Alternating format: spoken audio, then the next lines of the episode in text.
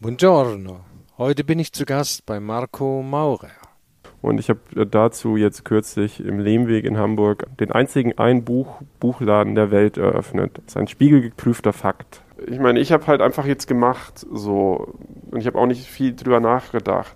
Ja, und damit herzlich willkommen beim Retail Talker, dem Podcast über Innovation im Einzelhandel und die Zukunft von Innenstädten und Handelsplätzen. Mein Name ist Wolfgang Krogmann und ich unterhalte mich hier mit Managern, Machern und anderen schlauen Menschen, die sich trauen, etwas Neues zu wagen. Marco ist Journalist und Buchautor und im Moment auch Buch- und Einzelhändler. Er betreibt in Hamburg den einzigen One-Book-Store der Welt. Das heißt, er hat auch nur ein einziges Buch im Angebot. Marco e Amici ist ein Pop-up-Laden, der den Zweck hat, Marcos neues Buch Meine italienische Reise zu vermarkten. Kunden können zusammen mit ihm auf eine 30-minütige Reise durch Italien gehen. Er hat Italia to go auf rund 80 Quadratmetern aufgebaut und macht Appetit auf Italien und natürlich sein Buch. Ich nehme euch heute mit auf diese Reise durch Little Italy. Und ist es ein Buchladen? Ist es ein Museum? Ist es ein Kulturtreffpunkt? Findet es mit mir in der heutigen Podcast-Folge selber raus. Viel Spaß dabei. Auf geht's! Moin, moin. In diesem Falle Buongiorno. Buongiorno ne? Und ich bin sehr froh, dass ich hier in diesem kleinen Little Italy mit dir sein darf, Marco. Und vielleicht magst du dich einmal ganz kurz vorstellen, den Zuhörern, damit sie wissen, wen sie hören. Hm? Ja, ähm, mein Name ist Marco, Marco Maurer. Ich bin Journalist eigentlich. Ich habe zwei Bücher mittlerweile aber auch geschrieben. Journalist war ich unter anderem oder bin für die Süddeutsche Zeitung, für die Zeit, für den Bayerischen Rundfunk. Wie man hört, bin ich nicht aus Norddeutschland ursprünglich. War dann aber auch hier in Hamburg bei der Neon und später bei Jan Böhmermann. Und ja, und jetzt habe ich ein neuestes Buch geschrieben. Das heißt Meine italienische Reise oder wie ich mir in Sizilien einen uralten Cinquecento kaufte und einfach nach Hause fuhr. Und ich habe dazu jetzt kürzlich im Lehmweg in Hamburg den einzigen Ein-Buch-Buchladen der Welt eröffnet. Das ist ein spiegelgeprüfter Fakt. Ja, das ist gut, ja, genau. Darüber wollen wir auch heute sprechen, ne? weil ich finde das ganz besonders, dass man sozusagen einen Laden benutzt, um ein Buch zu verkaufen. Also ich habe auch lange überlegt, wer, wer könnte sowas ähnliches noch machen? Vielleicht die Bibel, die wird irgendwo noch angeboten, aber vermutlich gibt es da noch ein bisschen Sekundärliteratur, wenn die Bibel verkauft wird. Aber äh, das ist wirklich einzigartig und wir werden jetzt gleich mal so ein bisschen über quasi den Einzelhandel mit dem Buch sprechen und die Vermarktung. Und dann würde ich auch ganz gerne die Zuhörer ein bisschen mit auf den Weg nehmen, dass wir so ein paar Stationen deiner Reise, die du hier im Laden nachgebildet hast, auch versuchen zu erläutern. Es ist immer schwer, das nur mit Sprache zu machen, aber du bist ja. Wir probieren es. Du kannst das sicherlich besser, als ich das könnte. Machst du schon auch ganz gut. Also, aber ja, ja. Ja, also der einzige One-Book-Shop und, und Pop-up der Welt. Wie bist du hier auf die Idee gekommen? Warum hast du das gemacht? Hm, angefangen hat es eigentlich mit der Leipziger Buchmesse, als sie abgesagt worden ist. Da wäre ich zu Gast gewesen. Ich hatte Lesungen gehalten auch. Und dann wurden die nach und nach alle abgesagt, auch für andere Veranstaltungen. Da habe ich mir gedacht, naja, mein Buch erscheint und ich will irgendwas machen. Online-Lesungen hatte ich nicht wirklich Lust drauf. Und dann habe ich überlegt, naja, was gibt's für Möglichkeiten? Ladenflächen stehen vielleicht frei oder werden nicht so genutzt wie in der Vergangenheit. Und dann habe ich gedacht, na, dann kann ich doch das eine mit dem anderen zusammenbinden und eine Buchhandlung gründen äh, mit nur einem Buch, die aber funktioniert wie eine Art Museum. Ich sage ja auch, es ist eine Erlebnisbuchhandlung weil man kann dieses Buch hier Kapitel für Kapitel nachgehen. Also mit mir als eine Art Reiseleiter und ein Buch am Leben nennen wir das auch so. Wir haben das gemacht eigentlich wegen der Absage der Leipziger ja. Buchmesse. Und noch eine zweite Sache gab es. Wir wollten so eine Art in der Zeiten der Lähmung, wie ich dann sage, so eine Art kulturelles Gegengift verabreichen, wo die Leute Kultur ist ja nicht mehr so, mhm. aber ich dachte mir, wenn man clever ist, kann man ja trotzdem Kultur anbieten. Das habe ich mich selber gelobt, das wollte ich gar nicht, aber man kann auf jeden Fall äh, Kultur anbieten in, im Rahmen der Pandemie. Es ist ein gesellschaftliches Projekt, es ist ein Nachbarschaftsprojekt, es ist ein journalistisches Projekt. Du ja. würdest sagen, es ist ein. Naja, ich, ich habe das natürlich ausgesucht wegen Einzelhandelsprojekt. Einzelhandelsprojekt, ja. ja. Ist wahrscheinlich auch sozusagen Einzelhandel mit Buch. Das ist wahrscheinlich dann auch der Grund, warum du das überhaupt betreiben darfst, weil unter dem Titel Museum dürfte man das im Moment nicht aufmachen. Genau, ja. Aber ich habe mir auch ein Gewerbe als Buchhändler geholt. Also ich bin, Ach so. Ja, ja. Das ist nicht nur, dass ich mir da irgendwie Namen gebe und schmücke. Ja. Ich bin Buchhändler. Ah, toll. Ja, okay.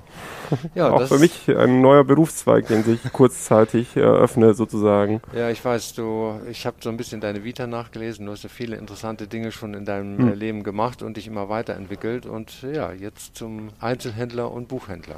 Richtig. Ja. Temporär wahrscheinlich, aber immerhin. Das, das, macht ja nichts. Heute ist sowieso nichts mehr ewig. Hm. Ne? Und äh, wie, wie bist du auf diese Fläche gekommen? Ja, also ich wohne in der Nähe, mir ist diese Fläche aufgefallen. Ich kannte auch die Besitzerin des Ladens und dann habe ich gefragt, wie sieht's aus? Könntet ihr zwei Monate vielleicht raus? Weil ihr vielleicht, und dann haben sie gesagt, ja, machen wir. Also es ist das äh, Colella, das geht auch danach wieder rein. Also ja. wenn wir rausgehen, geht's wieder rein. Ich weiß nicht, ob du schon mal da warst. Ja, die verkaufen äh, äh, Cannabis-nahe Produkte, ne? Genau, also, also, ich weiß nicht, ob ich das jetzt richtig beschreibe, aber ähm, CBD, CBD genau. Öle mhm. und aber auch äh, ja, Kleidungsprodukte und so weiter und ja. Wahrscheinlich auch Cremes und Tees. Ja. ja, genau. Und ja, die machen jetzt gerade einen Online-Versandhandel, gehen aber dann eben wieder rein, wenn ich rausgehe. Und dann nimmst du deine Sachen, die du mitgebracht hast, dann auch wieder raus. Ne? Genau, ja, ja. ja. Du hast ja gesagt, Leipziger Buchmesse. Wäre der Stand auf der Leipziger Buchmesse auch so ähnlich gewesen? Ich Oder war, kam das erst mit dem Shop hier?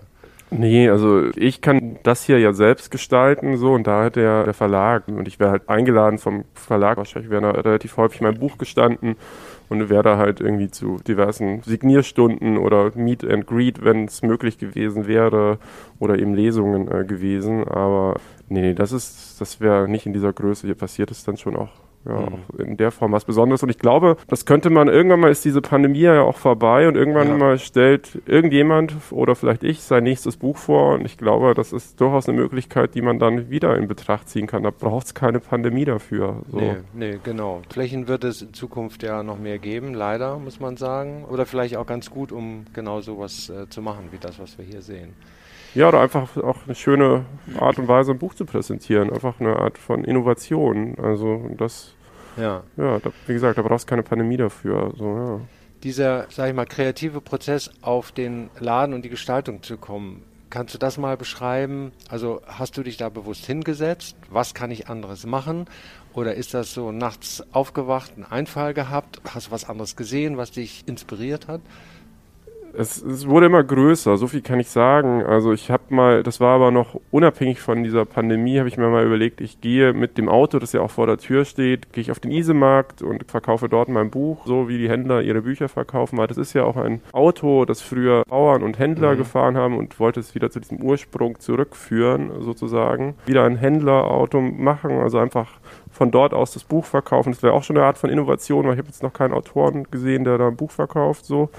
Und dann wurde der immer enger, es war immer schwieriger da hinzukommen. Und dann habe ich mir gedacht, na gut, dann machen wir halt einen Laden. Mhm. So. Und je nachdem, welchen Laden ich gefunden habe, umso anders wäre das Konzept gewesen. Wäre es jetzt ein kleinerer Raum gewesen, hätte ich natürlich ein anderes Konzept mir überlegen müssen. Und ich, es ist relativ spät. Also wir haben Mitte März eröffnet. Ich glaube, Mitte, Ende Februar wusste ich, dass, ich, dass der hier wird.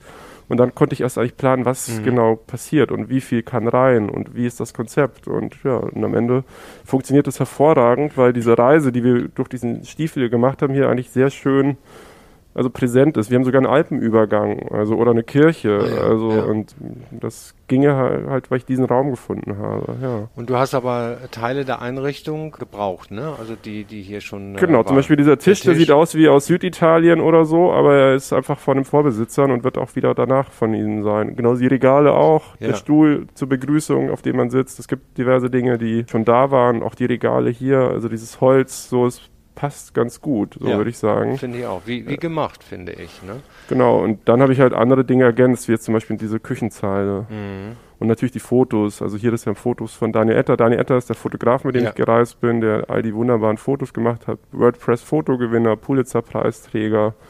Einer der besten deutschen Fotografen. Jetzt die einzelne Gestaltung, also hast du, hast du Gene von einem Dekorateur oder Visual Merchandiser in dir oder kennst du jemanden, hat dich da jemand begleitet oder unterstützt? Ich oder? weiß gar nicht, was ein Visual Merchandiser ist, ehrlicherweise, aber ich kann es mir ungefähr ausmalen. Ich kann nur sagen, meine Freunde, wenn sie mit mir zu Besuch sind, Abendessen oder was auch immer, sie sind immer gerne zu meinem Besuch, weil es, glaube ich, bei mir auch ganz nett aussieht, aber ohne irgendwie jetzt da zu viel Wert drauf zu legen, sozusagen. Ja, ja. Und ich habe eigentlich das auch hier angewandt. Das, wie ich mich zu Hause wohlfühle, versuchte ich auch. Also bei mir ist es nicht so dieses Art Kunterbunt, aber ja, ich habe einfach mich leiten lassen von dem Buch natürlich auch und von meiner eigenen Intuition. Da habe ich jetzt, und ich habe keine Ausbildung, kein nichts. So. Ja, okay. In der Hinsicht, ich habe auch zum ersten Mal ein Schaufenster in meinem Leben dekoriert. Das war schon äh, Ja, das ist auch das, Schwierigkeit, was, das glaube ich. aber ganz gut gelöst, hoffte ich zumindest. Ich weiß Ja. es nicht. Also ist, äh, ka- kann ich bestätigen, weil ich, ich ging auf der anderen Straßenseite vorbei. Dann sah ich erstmal das rosa Papier. Ich dachte, das ist doch eine italienische Zeitung. Dann sah ich den Tisch. Dann sage ich, da war doch ein ganz anderer Laden drin. Was ist denn da los? Und dann bin ich hier rübergegangen. Also insofern das Schaufenster als Anziehung, ne, um aufmerksam zu machen, äh, hundertprozentig gelungen. Sehr gut. Schwierig ist es dann aber zu verstehen, was ist das da drin, auch wenn man vor dem Schaufenster Das steht. stimmt. Und das gelingt mir nicht, aber ich glaube, das kann mir auch gar nicht gelingen, weil äh, was ist eine Ein-Buch-Buchhandlung? Da stehen die Leute davor und denken sich, what? Äh, was ist eine Erlebnisbuchhandlung? What? Also ich habe lange gesucht nach einer Begrifflichkeit, Ja. ähm, egal wie, es ist eigentlich nicht erklärbar, was es einfach noch nicht gibt. Deswegen werden die Leute immer zweifelnd davor stehen. Ich habe jetzt vor, vor einer Woche oder so, zehn Tagen angefangen, einen Spiegelartikel, also ein Artikel, der über uns erschienen ist, im Spiegel in den Laden, also in die, in die zwei Schaufenster gehängt. Die erklären eigentlich relativ gut in kurzen Worten, was wir sind. Und jemand, der sich dann die Zeit nimmt und so Fragen davor steht und dann das entdeckt, kriegt erste gute Antworten und so. Oftmals gehe ich halt raus und sage, kann ich Ihnen helfen? Ja. Ich sehe, Sie haben Stirnrunzeln oder Sie lachen oder so. Und die meisten gehen dann auch auf das Angebot ein. Ja. Also manche sagen, ich will nur gucken. Ja, ja, ja. Das ist auch so. Ich lerne ja auch gerade, ich will nur gucken, ist so. Bitte nicht beraten, ich müsste kaufen. irgendwie sowas. So, ich, ich ja, Ja. Ko- Koban nennt man das doch in Hamburg, glaube ich. Dann, ähm, genau. Ja. Ja, ja, an einer anderen Ecke Die der Angst, Stadt. die, die Angst, ach so, nur eine andere. Wo Ist es nicht, äh, auf dem Markt wird das nicht Koban genannt, sozusagen? Also ich bin, ich bin mir ehrlicherweise nicht sicher. so, wenn man sagt, drei Kilo Tomaten für, weiß ich nicht, 14 Euro oder Ja. 10, ist es nicht auch Koban? Ich weiß es nicht. Ich bin Kö- aus Süddeutschland. Ja, Also, könnte sein, bin ich mir nicht sicher. Ich kenne den Begriff nur äh, in dem Zusammenhang, dass so. das äh, im Red Light District äh, benutzt wird. Aber ja. Nee, ich habe den Laden gesehen und klar, wenn man nicht so eine Schublade hat, wo man das so schnell reinpacken kann, dann muss man da erstmal sozusagen seine Synapsen und Puzzlesteine finden, wie die dann zusammenpassen. Und ich hatte im Schaufenster den Artikel von der Welt am Sonntag, äh, den hatte ich zufälligerweise ein paar Tage vorher gelesen und dachte ich, hä? Das Buch, der Artikel, dann sah ich das Schaufenster. Wie lange hat das gedauert, bis das stand? na, schon zwei Wochen, würde ich sagen. Vielleicht drei, zwei, drei Wochen. Ja, Also Du drei. hast Ende März aufgemacht. Ich habe am 17. März aufgemacht. 17.. Eigentlich kann ich es relativ genau sagen und habe, glaube ich, angefangen hier abzuhängen, so am 25. Februar oder irgendwie so, also 1. ab März, irgendwie so, also ja, zwei, drei Wochen. So. Ah, ja, ja. Ja. Zeitgleich mit dem Erscheinen des Buches. Ja, das war, dieser 14. Plan, aber das habe ich nicht ganz geschafft. 15. März Ja. war Plan. Wir haben dann am 17. März eröffnet. Ja, okay. So, und äh, irgendwann gehst du wieder raus. Jetzt mal als Händler musst du Miete zahlen, wenn ich das fragen darf. Ja, ja, klar. Ich muss Miete zahlen. Äh, die Miete übernimmt in dem Fall aber der Verlag, also die Einsparung, die ich dadurch habe, so und deswegen äh, habe ich da natürlich einfachere Art von. Ich muss es nicht verkaufen, um was das angeht, auf Null zu kommen oder so, aber du siehst ja, wie viel Aufwand in diesem Laden steckt und wie viel auch finanzielle äh, Sachen. Das geht ja jenseits von der Miete, vor allem in diesem kurzen Zeitraum, weil wenn du das über drei Jahre hättest, würde sich ja alles quasi abschreiben oder so, aber es geht jetzt nur für zwei Monate. Deswegen, die Miete wird bezahlt, ja, aber der Rest eben nicht. Und das, Ja. das ist der Punkt auch. Ja. Was wird außer dem Buch noch verkauft? Mm, außer dem Buch, also es ist zwar ein Einbuch-Buchladen sozusagen, aber äh, wir verkaufen das Buch auch noch in einer Sonderedition. In der Sonderedition ist enthalten ein Lesebändchen, das von Schneiders Scherde, 80 Meter gegenüber, Lehmweg 46, wir sind 43, eingearbeitet wird. Ist auf 500 Exemplare limitiert. Hinten in meiner Buchhandlung, das wie ein Museum funktioniert, ist ein das Kaffee meiner Großmutter aufgebaut. Das ist der Originalstempel meiner Großmutter auf der Karte des Buches in dieser Sonderedition. Es ist noch ein plus Sonderstempel, äh, geprägten exklusiver. Es gehen 5 Euro an Sea-Watch, die Seenotretter oder an die SOS Kinderdörfer oder neu an Arbeiterkind. Mhm. Und das ist also das zweite. Das normale kostet 26 Euro, das kostet 48 Euro. Also wir haben so eineinhalb Bücher zu verkaufen. Und dann haben wir die Bilder von Daniel Etter, wie gesagt, Pulitzer-Preisträger, WordPress-Fotogewinner äh, in, in einer Galeriequalität hier, in Ahornrahmen, auf Kodak-Fotopapier und wirklich schön. Postkarten haben wir für 3 Euro und Espresso für 1 Euro. Ja. Ja, ich glaube, und Safran neuerdings für äh, 12 Euro, ja. weil es ist auch möglich, dann weil das ist die Region auf uns der Reise, die wir gemacht haben, über 7000 Kilometer mit einem Cinquecento, Baujahr 1968, ja. war das die Region, die mich, ich war am begeistersten, also obwohl ich eigentlich eher so der Meeritaliener sozusagen bin, aber das ist ein Hochplateau ganz weit oben. Sehr tolle Menschen, sehr schöne Menschen, sehr sympathische Menschen und ein sehr tolles Produkt. Und ich habe auch Rezepte im Buch und dann ist es möglich, mit dem Safran und dem Rezept gleich loszukochen und dem Buch Deswegen ja. war mir das wichtig. Und vielleicht kriegen wir diese oder nächste Woche noch ein bisschen Olivenöl. Und ich glaube, das ah. war es jetzt. Du hast hier auch noch, ich weiß, du hast eine eigene Spotify-Liste, die hatte ich mir gestern mal angehört. Viele Titel kenne ich, viele alte Sachen aus den 50er, 60ern, auch so deutsche Schlager noch, ne? Aus der Zeit, als die Deutschen das erste Mal nach Italien gefahren genau, sind. Genau, aber auch Disco von heute und ja. von, ja, also alles so. Sehr spannend. Und auch Klassik, also. Ja. Genau. Das sind die Lieder, die wir auf der Reise gehört haben. Ja, das so. wäre meine Frage gewesen. Die habt ihr tatsächlich im Auto auch gehört, ne? Ja, wir haben, hatten zwar kein, also das ist ja Autobaujahr 68, wir haben ja. kein Radio, aber wir haben eine Bluetooth-Box gehabt und immer wenn wir Lust hatten, haben wir eben äh, Songs angemacht und das waren die Songs, die dort gespielt worden sind. Oftmals hatten die ja irgendeinen thematischen Bezug. Keine Ahnung, wir waren im Dorf, wo der Pate gedreht ja. wurde. Und dann sind wir halt äh, von dort runtergerollt mit dem Soundtrack von Ennio Morricone oder so. Oder ja. manchmal hatten wir Lust auf was auch immer und dann wurde das gespielt. So.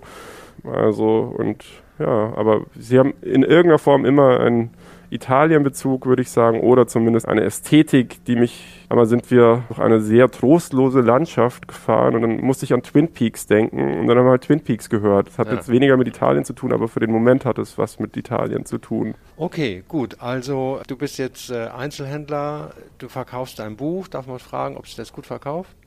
Hm, ich würde sagen, schon, ja. Ja.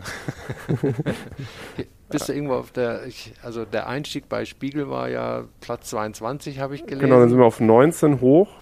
Ja. Also ein Top 20 immer so das, was man erreichen will, mindestens so, weil dann müssen die Buchhändler auch reagieren, also der Rest. So, und deswegen gab es dann auch sehr viele Bestellungen. Das Problem war dann, dass die Auflage, die war nach dem ersten Tag quasi vergriffen. Oh. Nach einer Woche wurde eine Neuauflage gemacht. Äh, nach einer Woche wieder eine neue und nach ungefähr zehn Tagen wieder eine neue. Wir sind jetzt bei Auflage 4.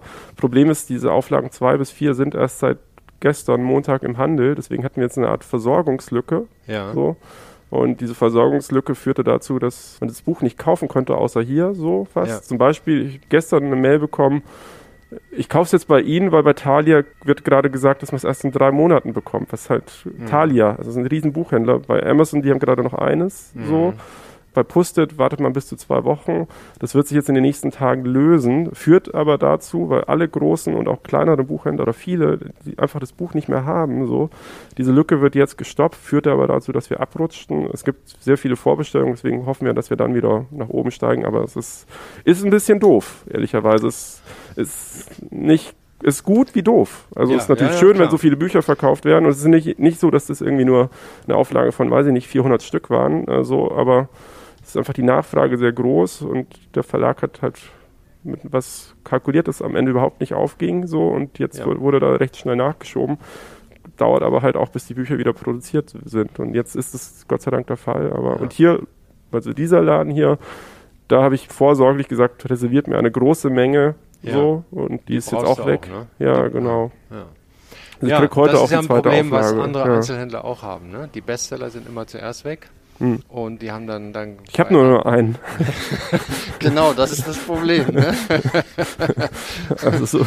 Da nutzt auch nichts, wenn man stattdessen eine Postkarte kaufen Nee, nee, nee. Und ja, also mir war es wichtig, dass ich zumindest lieferbar bin. Das bin ich ja auch, aber ähm, ist natürlich doof, so ja. trotzdem. Aber ist auch gut. So. Also wir sind jetzt schon wieder am Steigen, so. Also nachdem wir ab, also wir sind auf 19, ich glaube, dann waren wir auf 48, jetzt sind wir in der Versorgungslücke auf 39 und jetzt mal gucken, wenn die Versorgungslücke gestopft ist, dass wir dann hoffentlich wieder.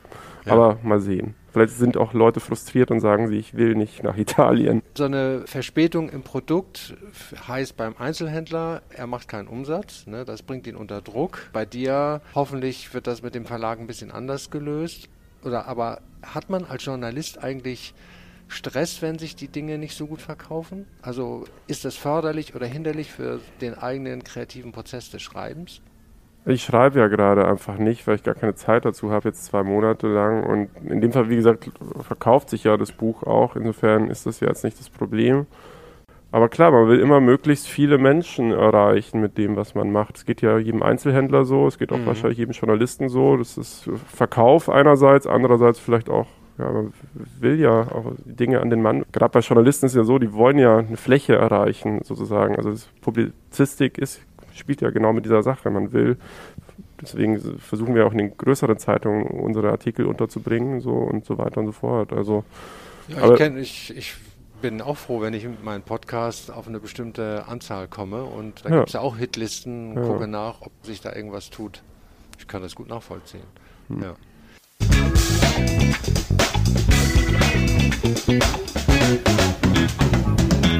Marco, die Reise hat lange gedauert, das Buchschreiben hat lange gedauert und ich weiß, das war ja auch für dich mit einem hohen finanziellen Aufwand verbunden. Und du hast daher so ein Crowdfunding gestartet. Vielleicht kannst du mal dazu sagen, wie das funktioniert und wie man dich da unterstützen kann.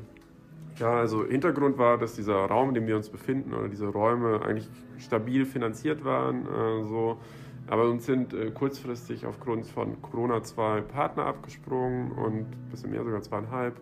Das war nicht abzusehen, das ist mit der Eröffnung passiert, was doof ist. Und deswegen haben wir das zwar hier eröffnet, aber einfach noch ein, ein Loch. Und deswegen haben wir ein Crowdfunding gestartet bei Start Next. Das findet man einfach, indem man eingibt Crowdfunding und Marco E. Amici, den Namen des Ladens, oder auf meine Instagram-Präsenz geht oder auf www.marcoeamici.de. Ja, und da kann man diverse Dinge auch bekommen. Da haben wir nämlich mehr. Da haben wir auch Shirts, die man kriegen könnte oder Leinenbeutel oder die Fotografien von Daniel gibt es da auch wieder. Äh, aber einfach frei unterstützen. Man kann mhm. auch unter seit gestern PayPal.me slash Marco Amici ginge auch, findet man auch in diesem Instagram Linktree auf meiner Instagram-Seite. Ja, okay, prima. Also Leute, ihr habt es gehört, ne? Guckt euch den Laden an, kauft auch das Buch, das ist auch eine Art von Unterstützung. Und wenn ihr Lust habt, könnt ihr eben noch mehr machen über das Crowdfunding.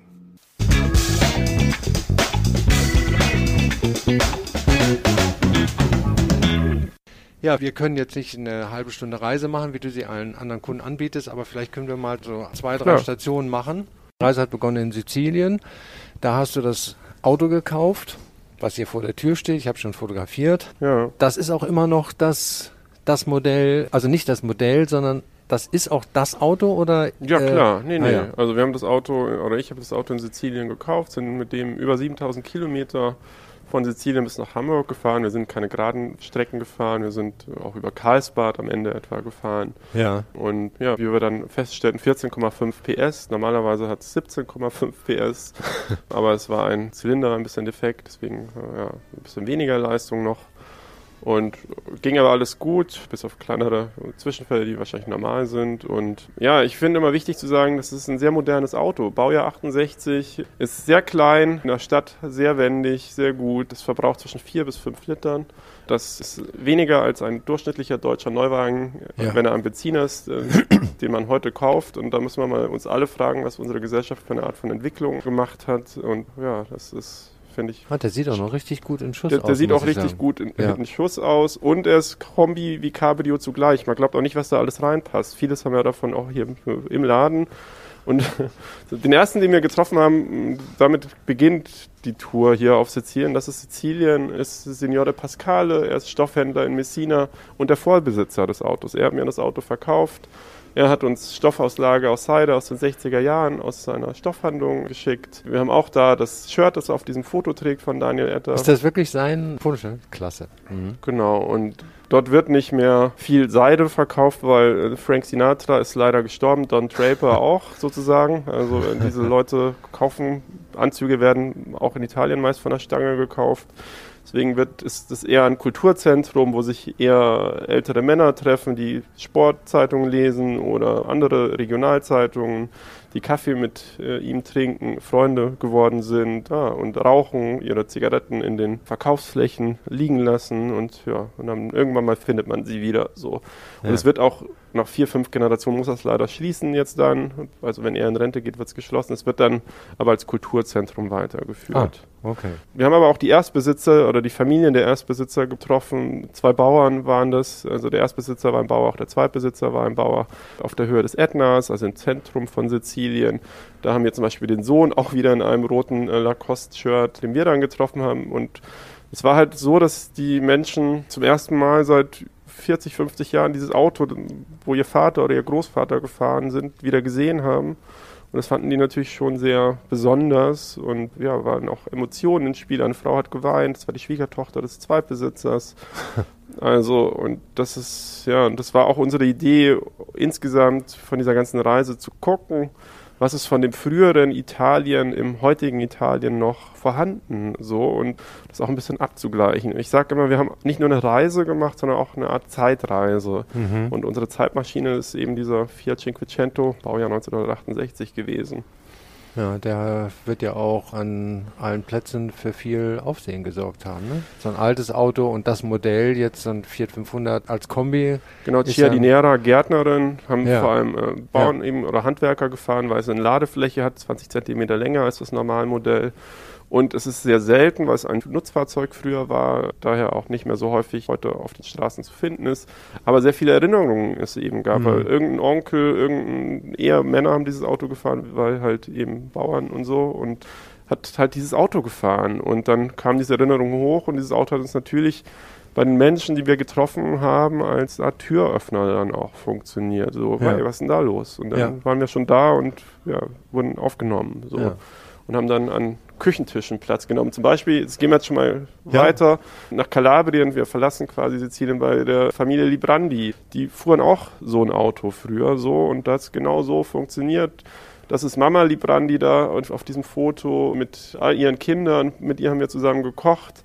Wir haben uns aber auch vor allem erklären lassen, wie macht man sehr, sehr gutes Olivenöl laut dem Floss Olay, das beste Olivenöl der Welt. So, und das nicht erst nur dieses Jahr, sondern seit Jahren. Das ist, der Floss Olay ist sowas wie der Michelin-Führer für Aha. Olivenöle. Ja. Und das haben wir halt versucht, mit dieser Familie herauszufinden. Die haben 28.000 Olivenbäume, seit über 100 Jahren zum Teil in ihrem Besitz oder alle in ihrem Besitz, es gibt aber auch jüngere, also welche jüngeren Datums. Und einer dieser Olivenbäume hing früh morgens um 7, 8, ich weiß nicht mehr genau die Uhrzeit, dieses Radio und da war nichts los. Nur der Olivenbaum oder die Olivenbäume, ich und dieses Radio, das folgendes Lied spielte.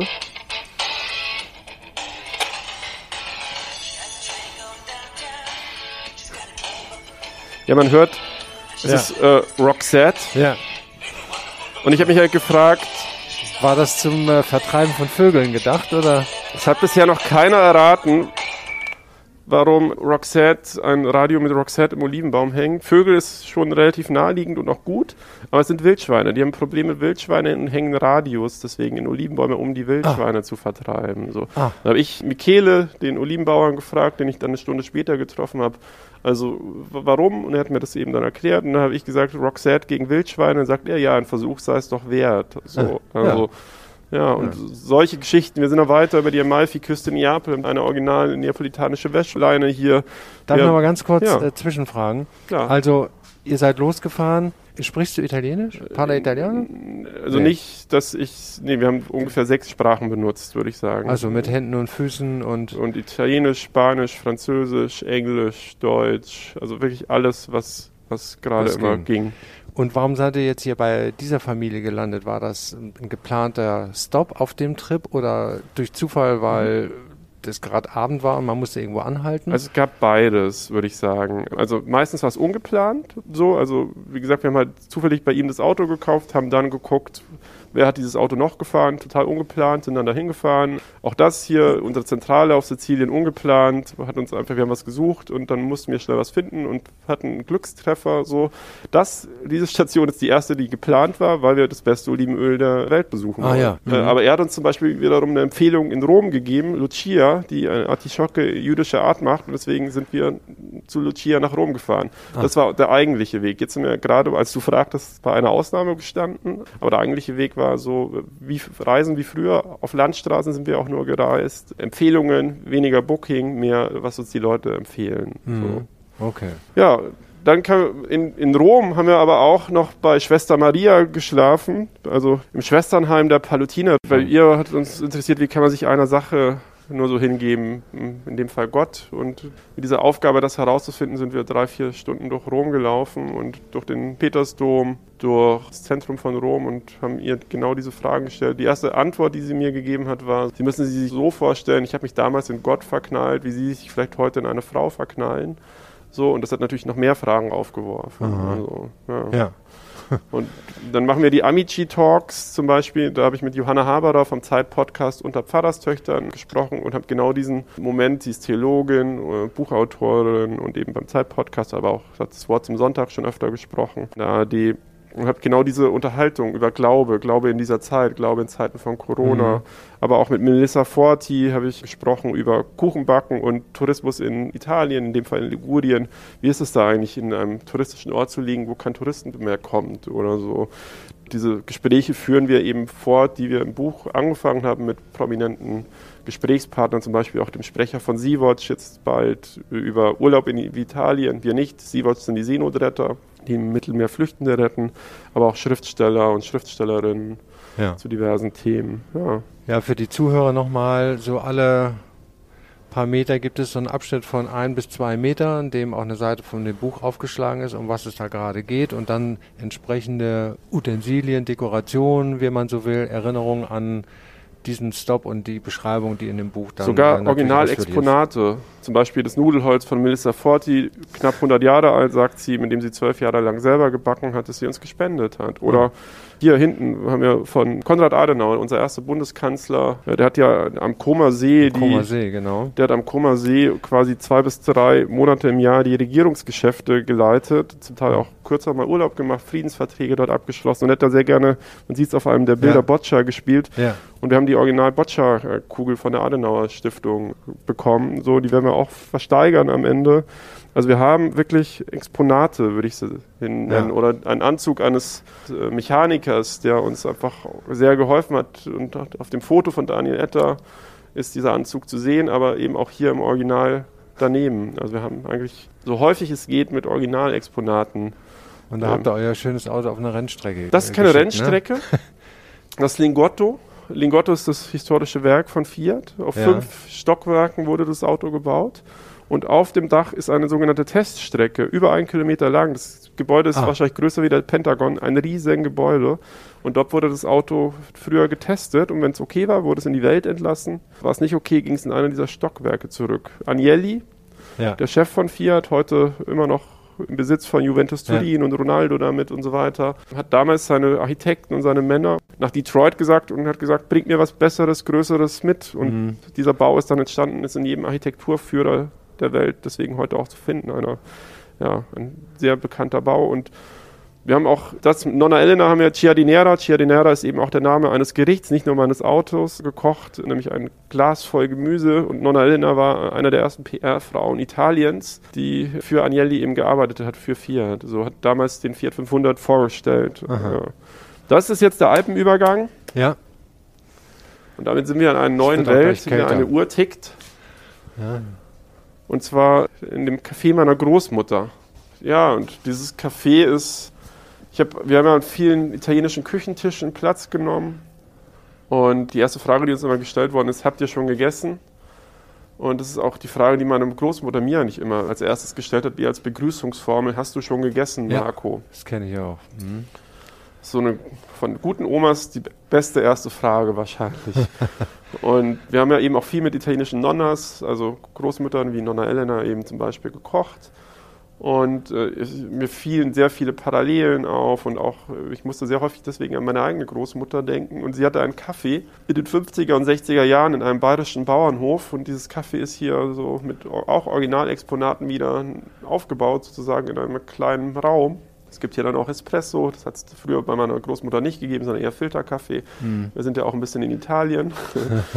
Und wir sind in einem Dorf zu Gast, das Klein Rom heißt in der Übersetzung. Also wir sind auch in, in Italien, wenn man so will, äh, weil wir sind in einer Region zu Gast, in der mal ein Meteorit eingeschlagen hat, das Nördlinger Ries, dann hat sich die Erde abgesenkt dann wurde es dort wärmer durch diese Erdabsenkung. Das ist immer noch wärmer. Es wachsen da Kräuter, die normalerweise da nicht wachsen. Wacholder, Thymian, andere Kräuter. Die Römer haben vor 2000 Jahren dieses Gebiet gefunden, haben es besiedelt, haben da Straßen hingebaut, erstmal Mühlen in dieses Tal gebracht, Villen, haben es einfach dort gelebt.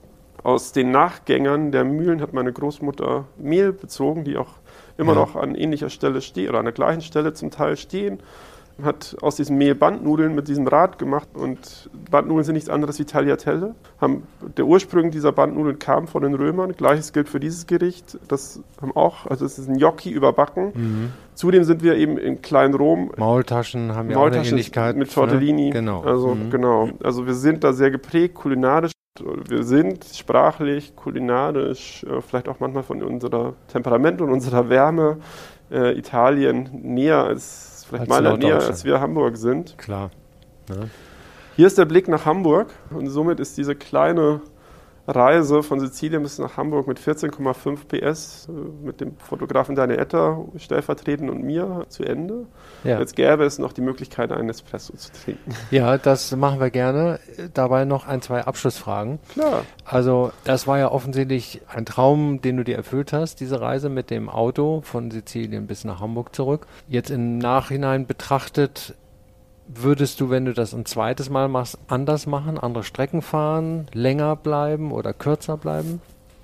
Ich würde weniger, wir haben sehr viel vorgehabt und ich würde ein bisschen weniger einfach machen sogar. Und ich würde, wenn ich, und es könnte durchaus sein, dass ich einen zweiten Teil sogar sozusagen gibt, das ist mal gucken, aber mhm. ist nicht ausgeschlossen, äh, dann würde ich auf der anderen Seite jetzt eben zurückfahren. Ähnlich starten, aber auf der anderen Seite zurückfahren. Also wir sind ja quasi nur auf ja. einer. So, und dann würde ich, glaube ich, find, bin noch sehr großer Fan des Fiat Pandas aus den mhm. 80ern und 90ern. Am besten in Türkisgrün und den gibt es auch als Four-Wheel-Drive. Ja. Auch ein Bauernauto, weil eben dort mhm. benutzt worden ist. Wie lange hat die Reise insgesamt gedauert? Drei, vier Monate in Italien und aber die ganze Reise bis nach Hamburg und eineinhalb Jahre plus dann noch das Buchschreiben, dreiviertel Jahr, also zweieinviertel Jahre. Und jetzt ist ehrlicherweise auch so, ich habe ja das Privileg, dreimal gereist zu sein. Einmal mit dem Auto von Italien bis nach Hamburg, einmal als ich es geschrieben habe im Kopf und jetzt hier täglich mit meinen Besuchern mhm. und Besucherinnen. Das ist in der Zeit auch, ich versuche es mir immer auch selber zu sagen, es ist ja ein Privileg, so viele Menschen auch zu treffen und die sich so interessiert zeigen und so. Und klar haben wir alle eine Maske auf, aber das ist schon schön, mhm. weil, und es kommt auch zurück von den Besuchern, sind alle sehr gestern erst wieder jemand gesagt, das ist ja toll, dass, ja. dass man das hier machen kann. Ja, finde ich auch toll. Finde es wirklich faszinierend. Nochmal eine Frage zu dir als Journalist. Also du hast viele verschiedene Artikel schon geschrieben für alle möglichen Zeitungen. Du hast für eine Redaktion festgearbeitet. Du hast fürs Radio Beiträge gemacht. Du hast ein Buch geschrieben 2015. Du hast jetzt das Projekt Deine italienische Reise gemacht. Gibt es sozusagen ein nächstes Projekt oder eine Idee oder ein Buch, was du vorhast? Also ich plane wirklich jetzt gerade bis zum 7. Mai, dann mache ich zwei Wochen Urlaub. Es kann sein, dass ich auch nur zwei Wochen auf meinem Balkon hocke oder so. Nicht in Italien. Ja, wie auch immer, einfach nicht ja. viel machen. Und in der Zeit werde ich so langsam überlegen, was kommt, ob es ein kleinerer erster Artikel ist oder ein größerer erster Artikel oder ob ich mich in Richtung neues Buch bewege. Also mhm. das, ja, die Offenheit habe ich jetzt gerade noch. Kann ja auch sein, dass sich aus dem noch was entwickelt. Es wird eine Art von Lesetour natürlich auch mit dem Buch geben. Ein Musiker und ich, Francesco Wilking äh, von der Crookie Gang, die ja zusammen mit Sven Regner macht. Kann auch sein, dass wir zusammen was machen. Also ja. es ist einfach jetzt gerade noch offen. Es kann aber auch sein, dass eine Redaktion sagt, die ich toll finde, willst du nicht jetzt fest für uns arbeiten, dann glaube ich, mache ich das. Also okay. da, mhm. ich bin total offen jetzt dahingehend ja. gerade. Und Ich weiß, das ist nur eine kurze Phase als Einzelhändler gewesen, aber magst du vielleicht zum Abschluss nochmal kurz darüber nachdenken? Die Einzelhändler haben eine schwere Zeit. Mhm. Durch Online gehen viele Umsätze sozusagen verloren, die man nicht mehr hat. Die Landschaft verändert sich sehr stark. Könntest du denen irgendwas Optimistisches mit auf den Weg geben? Ich weiß nicht, ob, das, ob ich das ehrlicherweise machen sollte, weil ich meine, ich habe so wenig Erfahrung. Ja, ähm, manchmal ist das. Äh, und, und ich will besser. ja nicht denen was sagen, was sie, also ich, das ist auch eine schwierige Position für mich, aber ich meine, ich habe halt einfach jetzt gemacht, so. Mhm. Und ich habe auch nicht viel drüber nachgedacht, weil äh, viele hätten, glaube ich, in dem Moment gesagt, was, jetzt einen Laden eröffnen? Äh, ich habe halt dann einfach gemacht, aber ich weiß nicht, ob das für jeden funktioniert. Ich hatte jetzt halt auch das Glück, dass ich ein Buch zu verkaufen hätte. Hätte ich jetzt, weiß ich nicht, hätte ich jetzt Handschuhe zu verkaufen, hätte ich keinen Laden eröffnen mhm. können. Also deswegen hatte ich natürlich auch Glück mit diesem Produkt, das ich hatte, dass ich diesen Laden in dieser Zeit so betreiben kann. Kann aber auch sein, dass es jetzt diese Woche noch den richtigen Lockdown gibt und dass da Buchhandlungen auch davon betroffen sind. In Bayern haben sie zu, dann, dann muss ich auch schließen. So. Ja. Also dann gibt es halt Click und Collect wie bei jedem anderen auch. Mal gucken. Okay, so gut. Ja. Marco, vielen Dank. Das war eine unheimlich spannende Reise. Die nächsten Kunden stehen jetzt vor der Tür. Genau. Und ich wünsche dir viel Erfolg mit dem Buch und auch mit all deinen nächsten Projekten und freue mich, dass ich heute hier Gast sein durfte. Danke für dein Interesse und äh, ja, und dann bin ich gespannt, ihn anzuhören, den Podcast ja. und viel Erfolg weiterhin. Jo, danke. danke.